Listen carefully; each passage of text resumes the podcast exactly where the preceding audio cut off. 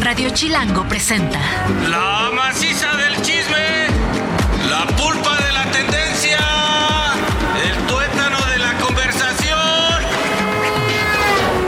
Jan Duverger y Pilinga 2 llegaron para preguntar ¿De qué hablas, Chilango? Mira, ricos tamales oaxaqueños.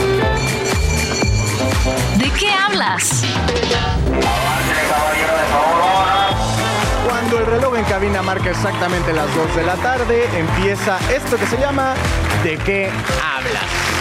Programa originalmente conducido por el señor Jan Duverger y Pilinga 2, que hoy, curiosamente, no se encuentran en cabina. Mira nada más. Todavía. Mira lo que son las cosas, ¿eh? Porque pues en realidad deberíamos de estar pues esperándolo. De hecho lo estamos esperando porque quién sabe si vayan a llegar al final del chismecito. Esperemos que sí. Es correcto, pero mira, yo digo, no se sientan mal porque así como cuando en Hechos faltaba Javier a la Torre y ponían a Jorge Zarza, el día de hoy empezamos el programa. A Joaquín López Doria y Carlos Loret de Mola. Es correcto. Hoy estamos en cabina, nuestro querido Paul Reno. Ay, Luis, Luis Domínguez. El oso El hombre oso también me pueden decir como ustedes quieran. Aquí estamos para, ¿cómo decir? Hacer una antesala antes Sí. de que lleguen las estrellas a brillar. En lo que llegan las estrellas, pero pues, mientras creo que es nuestro momento, nuestros 15 minutos de fama. Podemos aprovecharlo. Nadie me los va a arrebatar. Nadie. Oye, tenemos muchas cosas del programa de hoy. Tenemos chismecito, tenemos, si nos va tiempo, podemos meter una ruleta rompehielos para que la gente participe también en nuestras redes sociales, en nuestras redes sociales, arroba de qué hablas FM. Y pues tenemos invitado, mi querido Luis Oso Hombre. Es correcto, el día, con no- el día de hoy estará con nosotros Esteban Quiroga para darnos algunos consejos, eh, pues ya sabes, sobre hacer un poquito más de dinerito, aumentar la finanza personal. Oye, ¿y ¿qué te parece si arrancamos entonces con nuestro primer chismecito? Estoy ansioso. Toda historia tiene dos versiones o tres, contando la nuestra. Hoy hay chismecito. ¿De qué hablas, Chilango? Primer chismecito. Oye, tenemos primer chismecito, ahí te va. Y es que esto es algo insólito. Dicen por ahí que como México no hay dos. Me encanta. Y puede ser que solo pase en México y en Los Simpsons. Es más probable que sea México que los Simpson, pero ya, ya sé a qué vas y me encanta. Exactamente, pues resulta que Claudio Yatro ubicas a este rapero de Grupo Caló. Eh, eh, Te referirás entonces a Claudio Yarto. Yarto, Yarto. Porque si es Sebastián Yatro, Sí, ya estamos exacto. confundiendo aquí. Es Yarto, Cla- Yarto, Claudio Yarto, Yarto. Yarto, gracias.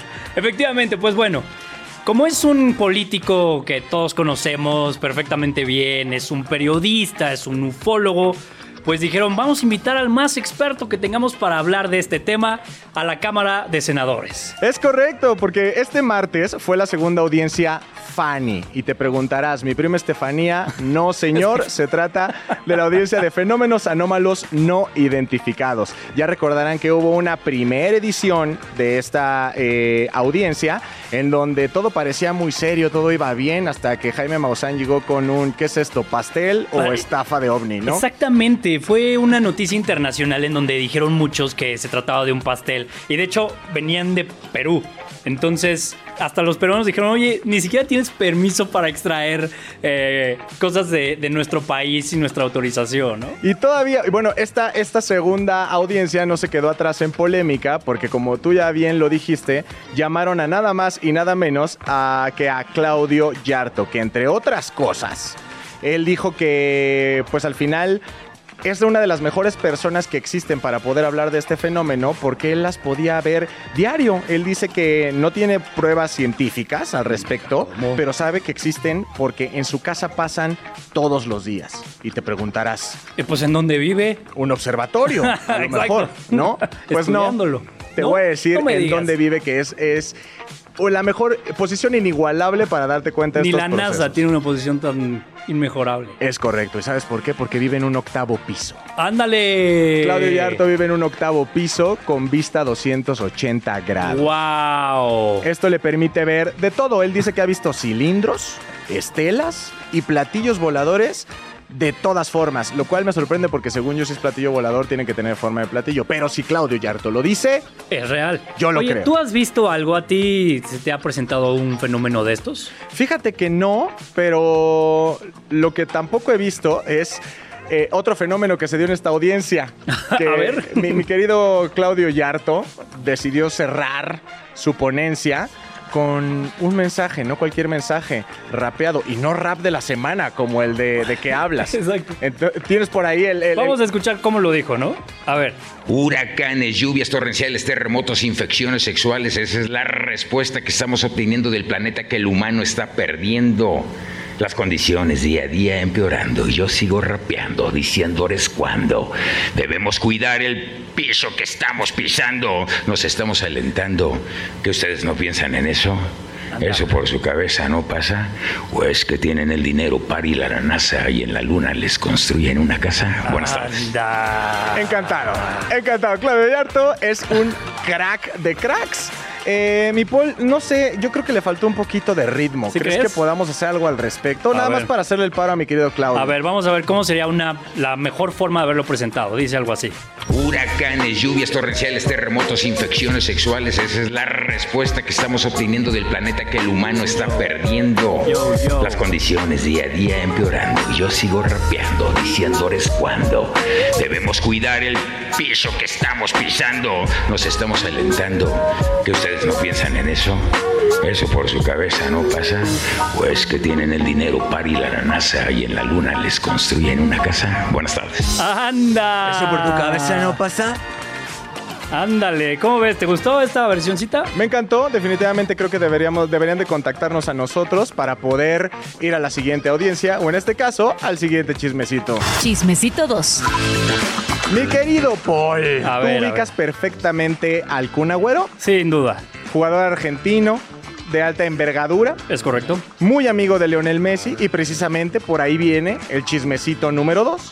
Fíjate que en el 2020 el Kun Agüero fundó CRU, Sí. KRU, una organización de deportes electrónicos, de eSports, como dice la chaviza hoy en día, ¿no? ¿Cómo dice la chaviza? Esta organización tenía, tiene varios equipos que se dedican a diferentes videojuegos. League of Legends, que ahorita lo dejaron un poquito en pausa, pero prometen venir próximamente, o entrar de nuevo al campeonato español. Y ahorita lo que más tienen es el equipo, bueno, lo, lo que más fuerte les está pegando es su equipo BCT Américas, que compite en el videojuego, en el videojuego de balazos Valorant. Oye, pero estos juegos de video se han hecho como una maquinita de dinero, ¿no? Para todos. O sea, si eres un futbolista retirado, te vas a.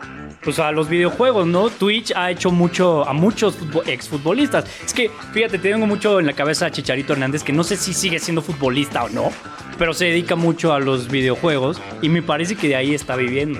Es que el streaming eh, al final es una forma diferente de conocer a todas estas estrellas que han optado por los videojuegos, o sea, de pasar su pasión o su hobby por los videojuegos a el streaming. Y entonces, por ejemplo, Lando Norris de la Fórmula 1, el conductor de McLaren, es otro de los grandes ejemplos, ¿no? Que streamea y pues al final los diálogos que va habiendo al mismo tiempo en el que él está jugando es lo que hace que los espectadores cada vez se sientan como más atraídos hacia este tipo de contenido hecho por deportistas.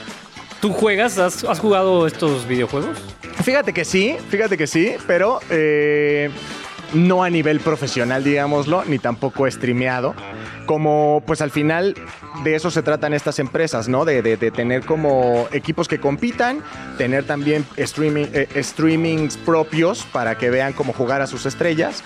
Y esta, esta empresa, como te digo, del Kun Crew, ahora tiene un nuevo dueño. Oye, y pero no es el único, ¿eh? Porque varios exfutbolistas y futbolistas tienen sus equipos también. O sea, creo que está por ahí Aspilicueta, ¿Es correcto? Casemiro, ¿Es correcto? De Gea Es correcto. y Aspas. Así es. Y hoy en día se suma a la lista nada más y nada menos que Leo Messi. Mira nada más, Leo Messi. Vamos a nuestro, a nuestro tercer chismecito.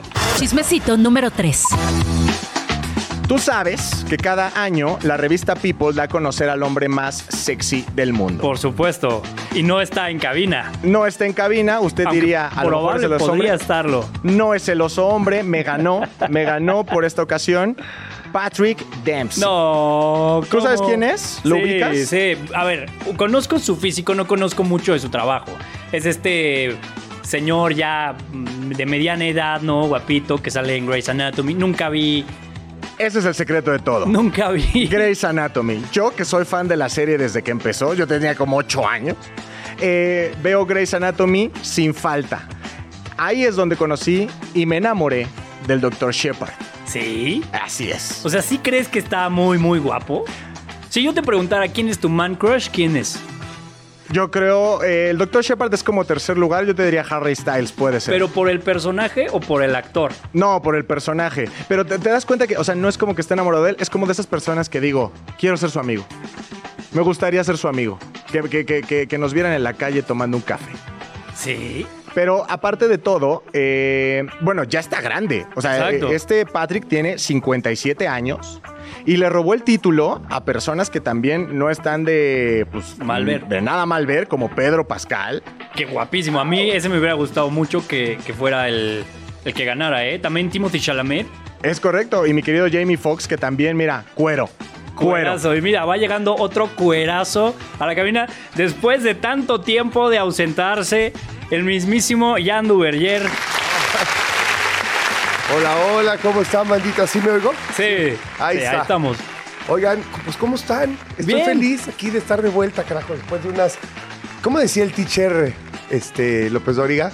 ¿Cómo decía? Este- Yo no sé si merecidas, pero sí necesarias vacaciones. Exacto, exactamente. ¿Cómo te fue, eh, por cierto? Llega entrando el chismecito. Eh, a- a- oye, hablando del chismecito, pues nada, anduve allá muy futbolero porque fui a ver a un hijo, a un hijo, eh, como si tuviera yo muchos. Bueno, a mi hijo que juega fútbol y está viviendo ahí en Barcelona y pude ir a ver al Madrid.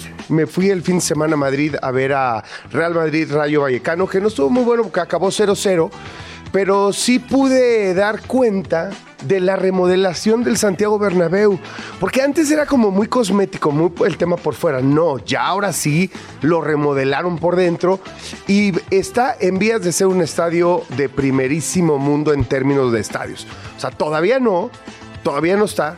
Todavía le faltan cositas, pero ya está quedando muy padrote. ¿eh? Que tendría que ser un estadio de primer mundo tomando en cuenta que es en la casa de uno de los equipos más grandes del planeta. Sí, mi querido eso, pero a diferencia de otros estadios, incluso los, los estadios gringos que a veces les encanta tirarlos y volverlos y hacer nuevos y todo este show, y que cuestan miles de millones de dólares, esto es, pues, pues el viejo continente, le, le- le tienen un respeto a, a sus, este, a sus edificios, a sus monumentos. a- Entonces hay que tomar en cuenta que este es el Santiago Bernabéu, no, Claro. no tiraron e hicieron un, un- un estadio nuevo. Entonces tiene una poca de gracia y otra cosita, como decimos en mi pueblo, allá en Veracruz.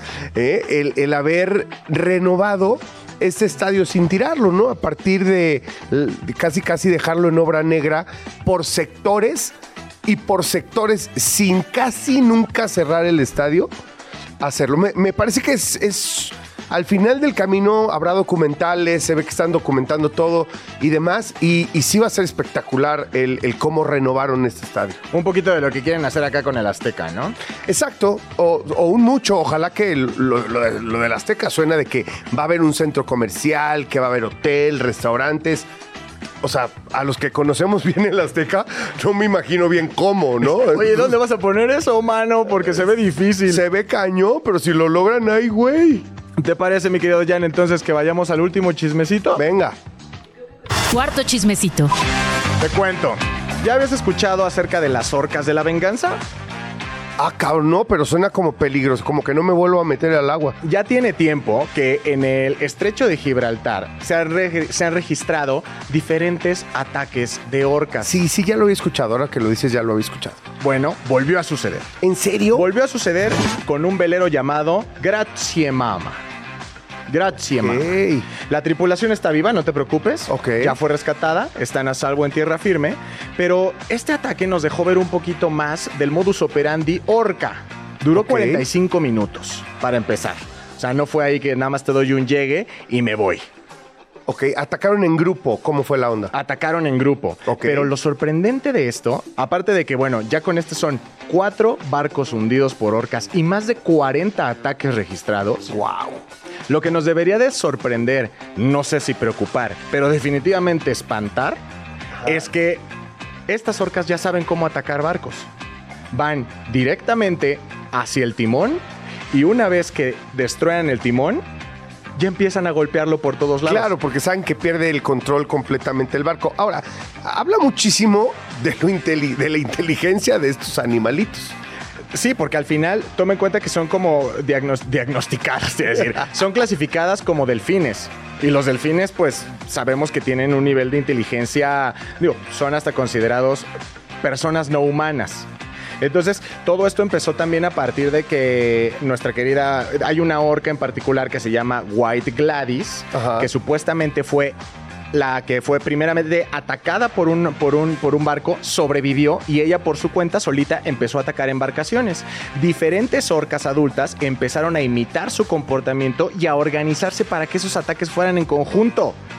¡Wow! Hoy en día ya están trabajando las autoridades para poder rastrear a estas orcas y decirle a los marineros, carnal, no agarres ese callejón porque hay chacas. Ah, exacto, hay chacas. Como, como, ¿te acuerdas? Este, una zona acá de San Pedro de los Pinos, que ahora estamos precisamente por acá, en San Pedro de los Pinos, hace muchos años, que ustedes están bien chavos, mano, pero antes era como de los panchitos.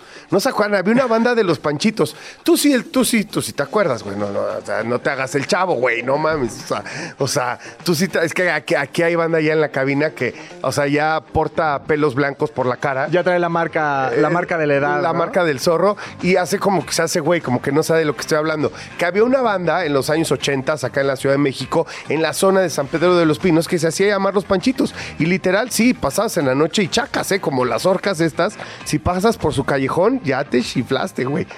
Es justo lo que van a hacer ahora las autoridades españolas, justamente identificar como estos callejones acuáticos para que si tú sales con tu velero o con tu barco atunero o Y es como un tema de resentimiento, ¿no? Algo le pasó a esta orca, o sea, como que alguien, la- algún barco la lastimó o algo así. la golpearon de manera casi letal.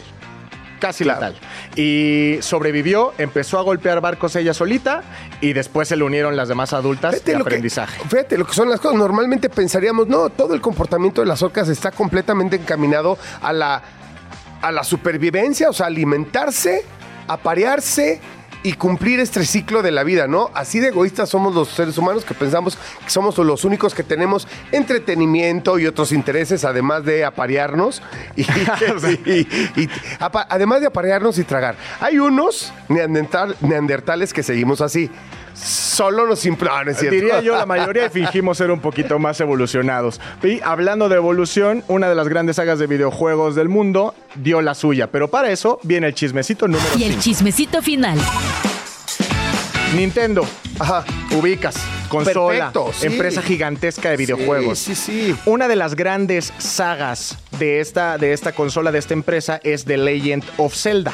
Por supuesto. Y la gran noticia del el día de ayer fue que Nintendo acaba de confirmar que la película live action ya está en preproducción. ¡Wow! O sea, va a ser una verdadera locura. A mí me parece que Nintendo es el precursor de, lo, de todo el tema de videojuegos hoy. O sea, no, no, en- no entenderíamos la vida de los videojuegos como son hoy sin Nintendo. A pesar de que puedes decir que el Xbox, que el PlayStation están más adelante en, en- en términos, vamos a decir, de desarrollo tecnológico o- o de realidad.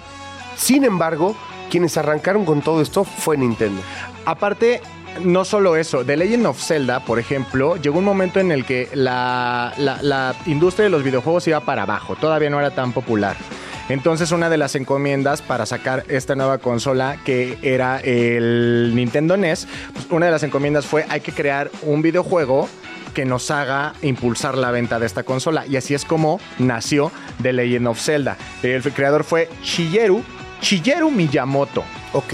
Y de ahí para acá se ha convertido en un monstruo.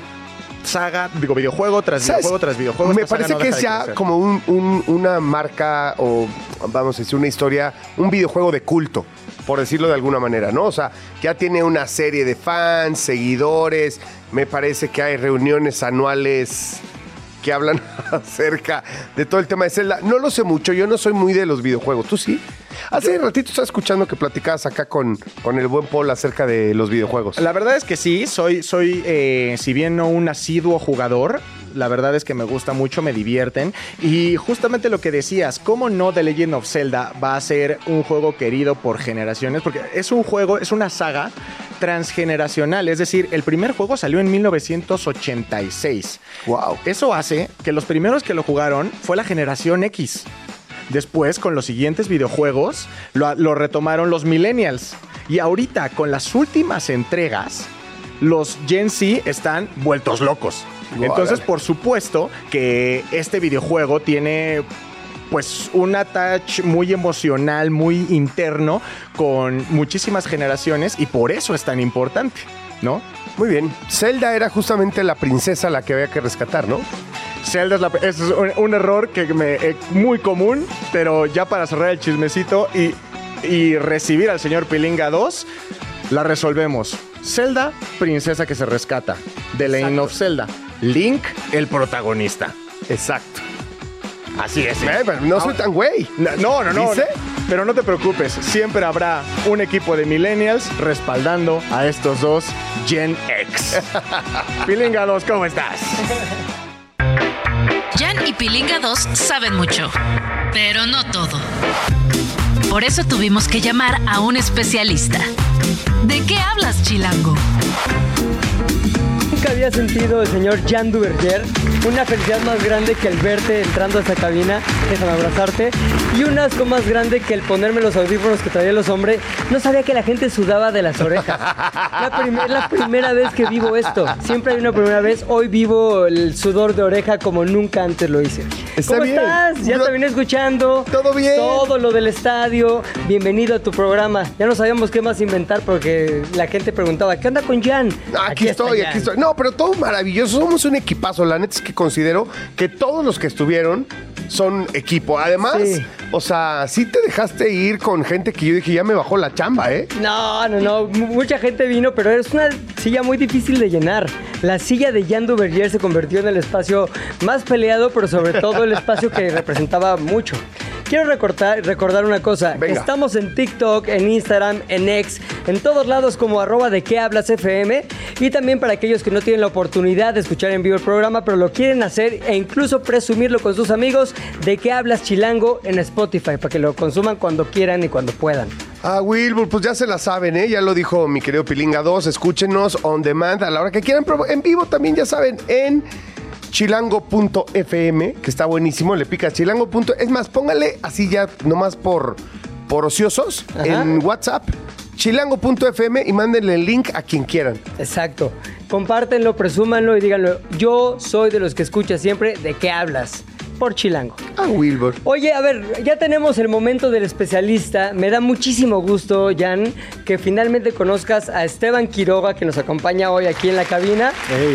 Porque te quiero contar cómo llega a nuestra vida Esteban. A ver. Esteban llega como el salvavidas para aquellos que queremos crear contenido en redes sociales y sobre todo ganar lana de ese contenido. Antes que nada, bienvenido Esteban, ¿cómo estás? Chicos, de verdad gracias por tenerme aquí. Les agradezco el espacio y emocionado por los siguientes minutos. Estar bueno. Ahora, si ustedes ven a Esteban, dices, ¿qué me va a enseñar este chavito de secundaria? Este mocoso. ¿Por qué? Porque se ve joven, trae sus brackets, se ve chaval, pero tiene un nivel de conocimiento sobre todo de la parte de cómo monetizo mi contenido en plataformas digitales que te va a sorprender. A ver, yo, yo quiero empezar por una máxima que tienen todos los productores, o, o sea, como nosotros de vieja guardia, ¿no? De que pensamos que el contenido es el rey, ¿no? O sea, a partir del contenido, si tienes un buen contenido, pues ya tienes que buscar y ahorita nos dirás las maneras de monetizar. O en realidad crees que eso ya no aplica. ¿Crees que cualquiera con un contenido X, si sabe cómo, puede hacer lana? 100%. Yo, ¿viste? Aquí acabó el programa, gracias. Gracias. ¿De qué hablas? ¿En qué estábamos? A ver, ya estamos de vuelta aquí en De qué hablas, Chilango. Y pues nada, resulta ser uno, que ya no debo decir groserías y ya no las voy a Está decir. bien, yo me sentía incómodo, la verdad. ¿Sí? Groserías y decía, ay, es que esto Ay, no me sal- como que raro, Mi mamá ¿no? estaría con un grito en el cielo. Oye, y dos, con que me voy a echar un tiro con Esteban. A ver, ¿por qué? Pues porque, ¿No le crees? porque realmente no es que no le crea. Creo que esas herramientas están hechas para generadores o más bien creadores de contenido. Correcto. Y pues, un creador de contenido, pues, pues, ya iba a decir una grosería. Ajá. Por lo menos carisma, ¿no? O sea, Claro. ¿cómo que cualquiera? Tú preguntaste, ¿Es importante el contenido o no? O cualquiera puede hacer lana en redes sociales. Exacto. Esteban dijo 100%. Y ahí nos fuimos como final de viernes de telenovela, ¿eh? ¿Por qué sí se puede, Esteban? ¿Por qué? Porque hoy en día las redes sociales se han democratizado a tal punto en el que crear contenido es permissionless. No le tienes que pedir permiso a absolutamente nadie para crearte una cuenta en YouTube, para crearte una cuenta en Instagram, para comenzar a subir videos a TikTok y potencialmente comenzar a monetizar, mo- monetizar eso si lo haces de la forma correcta, si lo haces con la estrategia correcta. Entonces, Ahora, todo el mundo lo hace, todo el mundo sube contenido. ¿Por qué no todo el mundo vive de YouTube? Pero a lo que me refiero es también si el, si el contenido no es atractivo y no tiene una buena cantidad de views, por más que sepas Ah, utilizar evidentemente, las, ojo. las herramientas. E- Eso es importante. No necesariamente necesitas tener cientos de miles de seguidores y millones de suscriptores para poder vivir de esto. Eh, hay canales de YouTube que tienen menos de 10 mil suscriptores que están ganando más de 100 mil pesos al mes, literalmente. No necesitas tener grandes cantidades de suscriptores. Lo que debes tener es una audiencia fiel. Este término de, de Kevin Kelly, los, los mil superfans, que es un concepto bastante interesante. Si tú logras tener que mil personas te den 99 dólares con 99 centavos al año, no al mes, no cada 15 días, si tú logras que mil, eh, que, que mil personas, que 100 personas te den 100 dólares al año, tienes un negocio de seis cifras en dólares. Dime si eso no es vivir de redes sociales. Pues sí, pero ¿cómo llegas? Porque no es lo mismo de, ah, yo, yo veo tu contenido, a yo te doy 100 dólares al año. Evidentemente, Ahí es donde, viene ahí es en donde entra la parte del contenido de valor gratuito. Claro. Tienes que enfocarte, o en mi opinión, para poder crecer una comunidad a tal punto que 100 personas te den 100 dólares al año, tienes que aportar valor gratuito. Valor específicamente sobre el tema en el que te consideras relativamente competente. Hoy, hoy en día hay dos grandes eh, formas de hacer videos. Está la parte de entretenimiento general, llamémosle los típicos influencers de TikTok. Llamémosle así. chistes, los bailes, Exacto. esas cosas. Ese es entretenimiento. Y está otra gran área que es la verdaderamente rentable, que es la parte de educación. Hoy la educación en Internet es el mejor negocio que existe. Ah, o sea, me estás volteando todas las ideas Sí, completamente, me las estás poniendo de cabeza. Ahora no está muy de flojera, te voy a educar. Bienvenido a mi canal. Aquí vas a aprender. No, o- no, no. Lo vimos en pandemia. En pandemia. ¿cuántas? Creo que todos aquí nos metimos a YouTube a aprender algo. Creo que todos aquí tomamos un curso eh, online en pandemia. Pandemia vino a reafirmar, al menos en mi opinión, en Latinoamérica, el hecho de que crear contenido educacional te puede ayudar a literal ganar mucho dinero. Y ojo, aquí quiero aclarar algo. Eh, esta cuestión es educar sobre algo en lo que eres bueno. esto, esto claro. es importante. Eh, Esteban, pero eh, yo, yo no soy bueno en muchas cosas. No necesitas ser experto para enseñarle a las personas. Simplemente necesitas estar unos capítulos adelante. Por ejemplo, en mi canal yo enseño sobre finanzas personales e inversiones para jóvenes. Claro. Yo no tengo tres doctorados en economía y es más, hice dropout, ni siquiera me he graduado de la licenciatura. Pero llevo unos capítulos adelante que y tengo conocimiento suficiente para que los principiantes que están comenzando puedan aprender de mí. Y sobre todo sabes cómo manejar estas herramientas digitales, estas plataformas, mejor dicho, Sí. digitales a tu favor para tener, eh, ¿cómo te diré, esta monetización. Sí, totalmente. O sea, ¿Son trucos? O sea, ¿hay algo oculto que si todos conocemos esa verdad podemos ganar lana? El gran secreto para crecer en redes sociales, en mi opinión, y para potencialmente monetizar esto y vivir de esto, es encontrar un grupo de personas específicas a las cuales les puedes aportar valor y hacerlo de forma constante. Si tú aportas valor a un grupo específico de personas de forma constante, es inevitable que puedas monetizar esa comunidad. ¿Constante que es? ¿Cada mes, cada semana? ¿Cuál es la recomendación de constancia? Depende de la plataforma, no es lo mismo eh, tratar de crecer en TikTok, que siendo sinceros es honestamente bastante sencillo, a crecer, por ejemplo, en, en- en- en YouTube o crecer en LinkedIn, depende de la plataforma. O, o en OnlyFans. O- por ejemplo, por Más ejemplo, sencillo. Eh, No, no, es que mira, a, a mí me llama la atención ahorita que dijeron lo de TikTok, porque yo he tenido pláticas con la gente de TikTok, gente que trabaja ahí, y que nos dicen, oye, es que TikTok, el tema de los bailecitos, pues es lo más pegado, lo que más se habla, por ejemplo, en países como México. Pero en realidad, pues tú puedes hablar, hacer tu contenido De lo que hab- sea. hablando de educación Sí. o hablando de fútbol. Me dijo, y hay muchos, muy exitosos. Muy exitosos, Sí. ¿no? Y, y que luego monetizan de X o Y manera. y demás. Sin embargo, bueno, pues lo de los bailecitos es lo más popular porque Claro. es entretenimiento. Es Pero como. que ya está un poco superado también. Es una idea como que se nos quedó a todos de TikTok igual a bailecitos. Pero ya te metes ahorita a TikTok y en realidad sí hay una multiplicidad de Yo, temas. yo diría que hoy lo que más hay es comedia, con o sin bailecito. O, o por lo menos es lo que más me Ahora, aparece a mí. también entra en juego el algoritmo, ¿cierto? No es lo Sí. mismo que lo que parece Claro, a Jan que a mí. Exactamente. El- los algoritmos de las redes sociales eh, funcionan de acuerdo a los intereses de la persona. A ver, ¿nos puedes explicar un poquito más cómo funciona eso? Ok, eso es, es muy sencillo. Es como. Funciona igual para TikTok, para Instagram, para YouTube. Tienen sus cosas específicas, pero en general funciona igual. Tu persona estás interesada, digamos, en fútbol. Comienzas a consumir contenido de fútbol. Estás educando al algoritmo, ejemplo, de YouTube, de, ah, ok, a Esteban le gusta mucho el contenido de fútbol. Posiblemente, si le recomiendo estos otros tres videos de las mejores jugadas de Maradona, posiblemente le dé clic al video y eso significa que se va a quedar más tiempo en la plataforma. Y si se queda más tiempo en la plataforma, yo YouTube gano más dinero. Que eso es lo que quiere. Que exactamente, al final YouTube es un negocio, no es altruismo. YouTube lo que quiere es que los usuarios pasen la mayor cantidad de tiempo en la plataforma. Así es como funciona el algoritmo. Y si tú como creador de contenido quieres crecer, sea en YouTube, sea en Instagram, sea en TikTok, el gran secreto es hacer que la audiencia pase la mayor cantidad de tiempo posible en la plataforma gracias a tu contenido.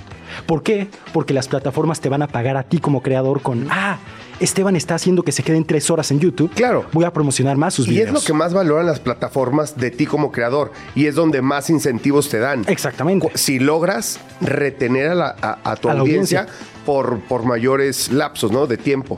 O sea, acaban siendo tus socios. Tú les convienes, ellos te convienen. Exactamente, al final, si yo hago que ustedes se queden 15 minutos más en YouTube gracias a mi video, YouTube va a decir, ah, qué cool, voy a promocionarlo más. Y va- voy a tener yo, creador, más visitas. Más visitas se traducen en más dinero. Entonces dirías que es como, como una bola de nieve a favor. O sea, va Un creciendo. ganar-ganar. Un Yo ganar- le hago ganar a YouTube, YouTube me hace ganar a mí. Pe- Pero también fíjate, lo que, lo que acabas de decir es, entonces YouTube me- o cualquier plataforma me promociona más. Sí. Si me promociona más, sigo creciendo y me promociona más. Y sigo creciendo. Es una bola de más. nieve, literal. Eh, ¿Me entiendes? Sin embargo, a los que están ahí chiquitos tratando Ajá. de, no los promociona más. ¿Por qué? Eso es una es un mito. Ándale. De hecho, Ah. esto, esto es No curioso. te la sabes. Lo he visto particularmente. lo he visto particularmente en YouTube, que es como la red social en la que tengo mayor experiencia. En los últimos, ¿qué? 12 a 18 meses, YouTube le ha dado un enfoque particular a canales de reciente creación. Todos nos metemos a YouTube en nuestros celulares y está el feed, que es donde las recomendaciones que nos aparece eh, de, de YouTube. Y si son observadores, si abren su celular ahorita, estoy seguro que les van a aparecer videos de canales a los que no están suscritos, videos que tienen muy pocas visitas, de canales pequeños. ¿Por qué? Porque desde hace 12, 18 meses YouTube ha comenzado a promocionar aún más a canales de reciente creación. ¿Por qué? Porque lo que quiere es fomentar la creación de contenido. Mientras más creadores tiene YouTube, YouTube tiene más usuarios, más usuarios, más dinero para ellos. Claro, está, está metiendo más gente a- Exactamente. A, trabajar para ellos. Justo, y, y- y si tú utilizas o te apalancas de esa, llamémosle entre comillas, promoción orgánica que está teniendo YouTube a canales de reciente creación, puedes comenzar a vivir y, de y- esto. Y porque, y porque va captando cada vez diversas audiencias, ¿me entiendes? Porque no todo el mundo tiene el mismo patrón de consumo. Exacto. Yo voy a poner el ejemplo de Jan como consumidor. A mí YouTube no me había podido atrapar bajo ninguna circunstancia. ¿Ya? Pues ya me atrapó, pues...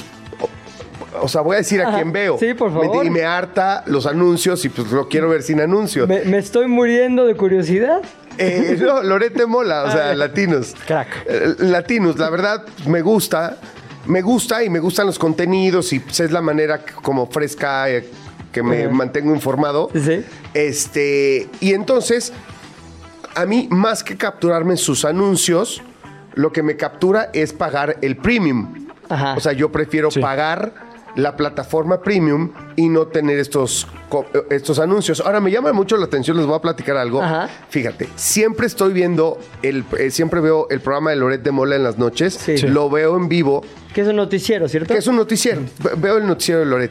Cuando termina, ya sea en vivo o, o que lo vea yo en otro horario, siempre que se acaba el contenido, ¿sabes qué me manda YouTube inmediatamente? ¿A qué? A, a la saga. Ah, ya, ya. De Adela, Micha. de ¿Y te, Adela te- Micha. te gusta ese programa? ¿Lo ves? Pues no lo veo, pero siempre me lo pone.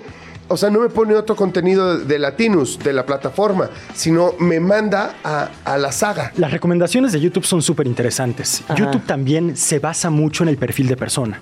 Posiblemente tiene- hay, tiene hay un perfil De de, la persona que tenga, ah, bueno, entre 20 en- normalmente entre 25 a 35 años que les gusta Latinos, también les interesa Esa, mucho la la saga. saga. Y se Dijo de quedan manera más tiempo indirecta en la que tenías plataforma. 35 años, ¿eh? Es un halago que no puedes dejar pasar así. de ¿Podemos contratar a este muchacho? ¿Tenemos budget para esto?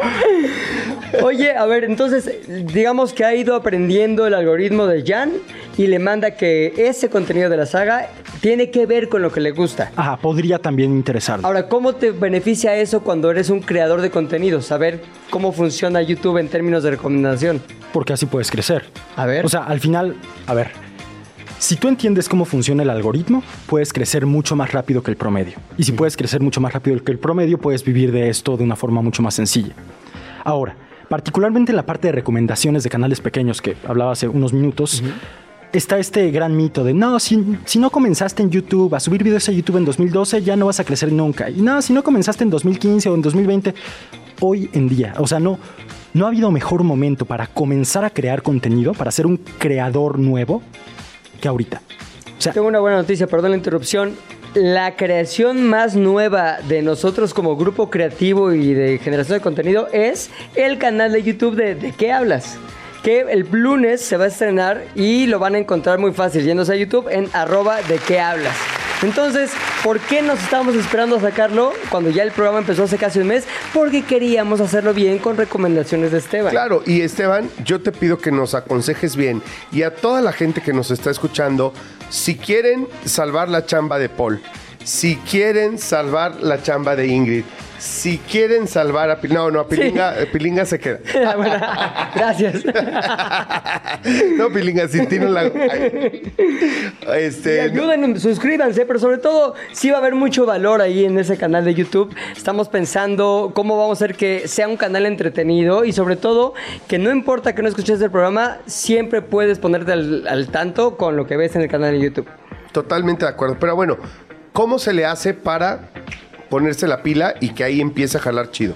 Ok, va por pasos. Lo primero que tienes que hacer es escoger un nicho.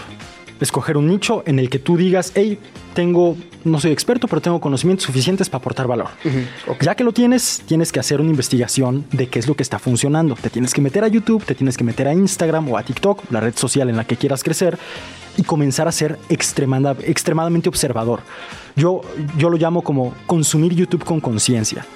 No, co- co- comenzar a ver patrones, a ver, ¿por qué le di clic a esta miniatura? ¿De qué colores son? ¿Qué, qué palabras usaron en el título? Comenzar a ver lo que está funcionándole a tu competencia, entre comillas, y replicar. Justo lo hablaba hace unas horas con, con el buen Pilinga. Este, en YouTube no tienes que ser creativo. Realmente en ninguna red social tienes que ser creativo. Simplemente tienes que replicar lo que funciona, porque lo que ya funcionó es altamente probable que a ti también te funcione. No tienes que reinventar la rueda, no Ya. tienes que inventar el hilo negro. Hay que copiar y ya. Yo, yo, le llamo, yo le llamo robar como un artista, mejor. Qué gran libro recomendadísimo de, No, de ¿cuál Austin es el Kleon. libro para que lo Roba como un artista de Austin Kleon. Ok, roba como un artista. ¿Ahí te dicen cómo robar o qué te dicen? Eh, básicamente te explican, o la, eh, la- la premisa del libro es, no hay nada nuevo, todas las ideas innovadoras, entre comillas, simplemente son un compilado de distintos inputs que has tenido a lo largo de tu vida. y eso es importante cuando se está creando para YouTube. Exactamente. Ok, entonces yo soy un chavillo así que quiero subir mis videos de este andar en patineta, ahí sí bien cliché de chavillo. Subir cómo andar en patineta, me subo y empiezo a ver qué hay en YouTube respecto al tema que a mí me interesa. Exactamente. Y después, lo que yo siempre aconsejo cuando es un canal enfocado en educación, que es honestamente lo más rentable, escribe las 10 preguntas más comunes de un principiante en tu nicho. Escríbelas. O sea, ¿qué, qué es lo que un principiante de patinetas o un principiante de finanzas personales, qué preguntas se hace? No, pues, ¿Cómo comenzar a invertir? ¿Cuáles son las plataformas seguras? Este, ¿Qué es un plan personal de retiro? Y resolver el problema en tus videos. Y una vez que resuelves ese, ese tema de contenido, eh, ¿cómo le haces para que este contenido empiece este círculo virtuoso? Hay settings, herramientas, eh, como otros canales de distribución que lleven a este canal principal de distribución en donde quieres monetizar. Realmente, ¿cuál es esto que- famoso del clipping, ¿no? Que me parece Sí. que hoy todos los este, podcasteros realmente muy famosos tienen un tema ahí con el clipping. O sea, que el clipping básicamente es hacer clips Exacto. en otras plataformas que te lleven a donde está el contenido en donde lo quieres monetizar. En mi opinión, y después de tres años de estar desayunando, comiendo y cenando YouTube literalmente todo el día, me he dado cuenta que para crecer una marca personal en YouTube tienes que posicionar tus videos en los primeros resultados de búsqueda. Ese es el secreto. Posicionar tus videos en los primeros resultados de, búsqueda. ¿Y eso cómo se hace? Con una buena estrategia de títulos y una buena estrategia de, de, de SEO, de SEO en YouTube. Lo que tú quieres es que cuando, por ejemplo, en mi caso, yo hablo de finanzas personales, inversiones, que cuando la gente busque cómo invertir a los 18 años, que es una cosa que muchos Una chavos de, real. de- ajá, un- un- un- un res- una, una búsqueda muy real en YouTube, que cuando ellos escriban eso, yo aparezca hasta arriba. Y eso es con, con la cantidad, si pones millones de etiquetas. Eso es, entre, entre otras cosas, con un buen título, O sea, buena título. descripción. Ajá, lo, lo más importante y lo que primero considera YouTube al momento de posicionar un video en los resultados de búsqueda es el título. Ok. Etiquetas, descripción. En ese orden. Sí vale la descripción, porque luego a mí me da flojera poner la descripción. Ah, lo de siempre, mi noticiero. Lo vamos a ver tú y yo en, unos, en unas clases. Es Por eso Fundamental. aquí. Sí, es que aparte yo estoy así, soy su padawan de esto. Estoy así en un bootcamp con él, diario, en todas las dudas que se me ocurran, preguntándole, ¿cómo le hago? Pero bueno, eso, el título, importantísimo. Título, etiquetas, descripción. Las etiquetas, este es un secreto que nunca había revelado como públicamente. Las etiquetas las debes de pensar como títulos alternativos. Esos son las etiquetas. Las etiquetas en YouTube no son hashtags. Y ese error lo comete el 99% de los creadores en YouTube. Piensan que, ah, pues, radio, eh, chilango, eh, eh, Jan. Jan. Error. Las etiquetas son el lugar donde debes poner o, o la- las debes pensar como, a ver, ¿de qué otra forma mi audiencia está buscando este contenido en YouTube? Sería bueno, por ejemplo, si esta, si esta conversación se fuera a YouTube, ponerle secretos de monetización. ¿Cómo crear un canal de ¿Cómo YouTube? crear un canal de YouTube? Exactamente, Ah, así funcionan las etiquetas. Ok. Y si- Escuchen bien, ¿eh? Y apunten, esto- esto es una en el coche, una joya. apunten, porque esto es oro. O sea, lo que estamos dando aquí es oro. Oro molido, sí. Entonces, y más vale que nos ayuden a generar oro. o- Exacto. Mándenos oro. Mandamos oro, nos nos mandan, mandan oro. oro. Esto es viene y va. Entonces, ya las etiquetas, el título. ¿Qué onda con las miniaturas? Que tantos mitos hay alrededor de ellas. Eso es un tema larguísimo, ya lo verás. Ajá. Eh, porque sí, qué fregón, estrategia de títulos virales de Esteban, perfecto, ya estoy posicionado hasta arriba en los resultados de búsqueda. De nada sirve que estés hasta arriba si la gente no le da clic al video. Los seres humanos somos seres humanos visuales. Claro. Juzgamos al libro por su portada y en YouTube nos dejamos guiar por lo que vemos en la miniatura. Yo me he dado cuenta que yo así le doy clic a un video. Exactamente. Es a partir de la portada, yo le me gusta decirle portada, Portada, a, la, miniatura, sí. a la miniatura, ¿no? Que puedes escoger cualquier frame. Sí. Este, en realidad de tu video. Creado, sí. Y, y- y de repente me da coraje porque le doy clic al video y quiero ver ese frame. Exacto, Me- quiero llegar ver- ahí. Quiero llegar ahí y pasa el tiempo y no llega y no llega y digo, ¿Qué es lo me cacharon. Ese es clickbait negativo.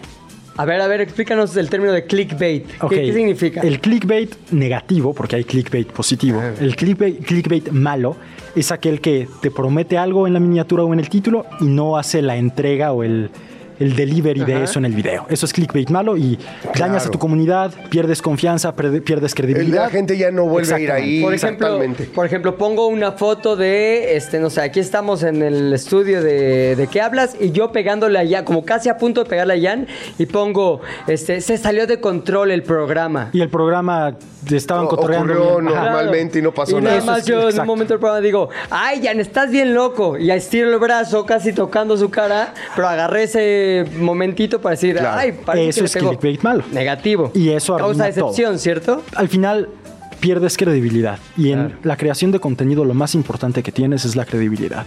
Y estás a un video, a, un, a una miniatura con clickbait negativa de perderlo todo. Ahí está, Entonces- te lo he dicho, Héctor. Héctor, que hace las Calma, cálmate. Te lo he Ya dicho. estás, estás aquí. regañando. Estás regañando a tu equipo. Justo lo que dije, hombre. O sea, ¿En qué momento? Qué feo. Muy bien, ¿Cómo pero- lo aguantan? Es la pasión que genera la posibilidad de generación de monetización. Sí, es muy locochón. La verdad, a mí me llama mucho la atención cómo em, sí hay gente, hay chavos que- solamente han creado contenido a partir de las plataformas digitales y cómo hay gente que provenimos de, de otras plataformas, Sí. evidentemente televisión, radio, tradicionales y demás, este, cómo hay unos que sí han podido subirse a eso, cómo hay otros que no, de la vieja guardia, y cómo hay chavos que tienen éxito en la generación de contenido y en la monetización y sin embargo no, no pueden ir a plataformas tradicionales Claro. a tener ese mismo éxito. El crossover, ¿no? Eh, el- este crossover famoso me llama mucho la atención. Nunca he sabido y creo que nadie, ahí vamos todos experimentándole porque es un fenómeno pues muy nuevo que está ocurriendo en este momento. Sí. Nadie sabe la respuesta correcta, pero sí es mucho de estudiar lo que tú estudias, creo. Sí, al final, si tú quieres tener resultados en cualquier cosa en la vida, pero específicamente también en redes sociales, tienes que obsesionarte, pero un nivel de obsesión enfermiza. Obsesionarte con entender las cosas y eso es lo que trae resultados. Yo siempre digo que los grandes empresarios, multimillonarios del mundo que han creado apps que literalmente han cambiado el curso de la humanidad, lograron eso por obsesión, no por otra cosa más que por obsesión en un problema y la- encontrar la solución a ese problema. Claro. Lo mismo pasa con crecimiento en redes sociales. Qué Si quieres locochón lo crecer, que dices. tienes que Acabo de ver un, eh, eh, un documental que seguramente ya vieron, el de Vape, el de, los vapeadores, ¿no? sí. Este. Que de- está en Netflix, ¿no? Que está en Netflix. Y, y es esto, o sea, los chavos que lo crearon estaban verdaderamente Obsesionados. obsesionados, ¿no? Con crear un eh, device diminutivo que pudiera este, calentar de- a cierto de nivel, pero que no te queme, que no te ca... O sea, de Le verdad. horas y horas y horas de, de vida, planeación y todo para poderlo lograr. Ya multimillonarios y, y seguían obsesionados los, Es los creadores originales. Es eso, obsesión. Ahora, ya que te metiste en la creación de contenidos, hablabas de constancia Ajá. y de volumen. Volumen, sobre ¿qué- todo volumen. ¿Qué tanto te exige una plataforma como YouTube en términos de tu tiempo? Porque, a ver, tengo chance de hacer un video a la semana. ¿Estoy bien? ¿Estoy mal? ¿O cuál es la media por la que todos deberíamos empezar? Depende de la temática de tu canal. Depende también si es marca personal o es automatización de YouTube, que son dos cosas absolutamente distintas. Ya les contaré qué es eso. Eh, en cuestión de marca personal, yo lo que siempre recomiendo es, si tú te comprometes a subir dos videos a la semana sin fallar, dos semanales sin fallar durante dos años, tu vida va a dar un giro de 180 grados. Ah, no, pues yo, quiero hacer eso. O sea, a- ahorita tú y yo, Pilinga, y me cuesta mucho trabajo no decir groserías para Ajá. que no me anden regañando, pero tú y yo partiéndonos el alma, o sea, tenemos siete trabajos, Exacto. brother. Fue Siete tal. trabajos. Que ojo, Eh, que ojo, perdón. Si tienes sistemas correctos, crear contenido se vuelve frictionless. O sea, no te consume más tiempo con sistemas correctos. Claro, yo a veces veo, y, y los chavos que les va muy bien en YouTube y demás, pues sí hacen videos, sí le chambean cañón, pero, Pero pues no creo que más que tú y yo. No, no, no. O sea, junta aquí, luego acá. acá, luego acá y junta y esto y el de otro. esto, te la quitas, te y, la y varios, por no decir, todos ganan más que nosotros, Sí. sumadas nuestras siete chambas. Hasta ahorita. Hasta ahorita. No había ni- no había venido Esteban. Esteban. Ya tenemos a Esteban. Sí, Ahorita mira, a este atentos. brother lo voy a amarrar y me lo voy a llevar a mi casa. Y le voy a decir, mira, brother, a ver, tú me vas diciendo que ¿Qué si subo pongo? Y que no subo y que, es más, le pones tú, por favor. Exactamente, ya está ahí amarradito. O sea, porque todo el día estamos generando contenido tú y yo. de abajo de la mesa, trae un grillete ya a la mesa. Sí, o sea, sí, exactamente. O sea, Que al ya- final, o sea, la, la situación que están viviendo, créanme que es mucho más común de lo que creen. A ver, ¿cuál el, es? El gran porcentaje de los creadores de contenido crea y crea y crea y crea y nomás no crece. Es como un pulpo en patines, mucho movimiento pero no va a ningún lugar. me acaba, me acaba de decir Me mandibulín. Ahora, si tienes, Tribulín en patines. Es que, perdón, para todos los millennials y toda la banda que no sabe quién si es mandibulín. tienes la estrategia correcta, vas a poder ser constante, estar subiendo y subiendo y subiendo, pero creciendo al mismo tiempo, alcanzando ese tan querido crecimiento exponencial en redes sociales. volumen. Nicho, constancia, micro nicho. nicho. Primer- primero el micro nicho. Que nos fuéramos así con un Ajá. listado. Micro Micro nicho. nicho. Encontrar qué es lo que le duele a las personas en ese micro nicho que tú les puedes ayudar. Ok. Con tus videos, con tu contenido. ¿Cómo contribuye a ese micro nicho? Exactamente, ser constante. Constancia. Si es marca personal, comencemos con dos videos a la semana. Em, y, y darle. Yo, yo- esa fue la promesa que me hice cuando comencé en YouTube. Ajá. Yo no, no era nadie, cero en redes sociales, cero todo, todo. Nadie me conocía. Dije, Esteban, después de tres meses de obsesión, porque antes de subir mi primer video a YouTube, literalmente me la pasé 16 horas al día todos los días durante seis meses tratando de entender cómo funcionaba la plataforma, aterricé una estrategia y dije, Esteban, vas a seguir esto durante dos años. No puedes atreverte a decir que YouTube no funciona, que YouTube no es para ti, Hasta dentro de dos años. pero siendo constante esos dos ¿Ya años. pasaron esos dos años? Justamente en octubre, 7 de octubre de, de- de este año, cumplí tres años en YouTube. Este, no, cumplí 2021, 22, 20, justo tres años en YouTube. Tres años. Este, ¿Y cómo te va? una locura. No tuvieron que pasar los, o sea, esa promesa que me hice al inicio. Gana más que tú y que yo, este morro. ¡Qué Ahorita le voy a pedir prestado. Acaba el programa. Oye, me Esteban, es que se me venció la letra del coche. ¿Qué posibilidad? No he pagado, no he pagado lo- la escuela de mi hijo. Te lo pago con videos. Que tú puedes viralizar, que, que tú puedes Tú monetizar. mismo, yo le entro, yo digo lo que quieras. Entonces, sí, sí se puede. Ahorita Sí que puede. empezamos el canal de ¿De qué hablas? Estas estrategias son las que tenemos Total, que seguir. Total. No, justo la promesa que me hice de dos años, no tuvieron que pasar dos años. Sí. Pasé de 0 a 100 mil O sea que suscriptores en también 12 te meses. vas. Eh, ¿Esto nos están grabando? ¿Ya no están grabando? Si nos están grabando. Bueno, no, ya, cerra, ya. Bueno, pero Estamos no importa, no nos es está viendo nadie. Ajá. O sea, ¿qué también te va? ¿Así? ¿Así? ¿Así? En, En medio. En dólares o en pesos. No, me está humillando este morro. Este morro me está humillando. ¡Sáquenlo de mi cabina! Oye, me encantó tener a Esteban aquí por lo menos por esta primera probada. de Pero mira, te voy a decir una cosa, Esteban. Te voy a decir una cosa. La verdad, por más que digas que hay que la estrategia, sí, y las vamos a seguir. Pero eres un mato muy simpático. Sí. y ahí está la otra. Y explica muy O sea, bien. Explica bien, pero no solo eso. Me imagino sus videos, tiene carisma, o sea, Claro, está ahí. claro. También Eso eso también cuenta. cuenta, Esteban. Es lo único que quiero nada más Pero recalcar aquí. nadie nace teniendo estas habilidades, todo se puede desarrollar. Ah, esperanzador. No, o sea, si ven mis primeros videos me da pena, o sea, son una porquería. Pero pues todos comenzamos haciendo las cosas mal. Bueno, ya iremos mejorando todos. Nos despedimos de ¿De qué hablas?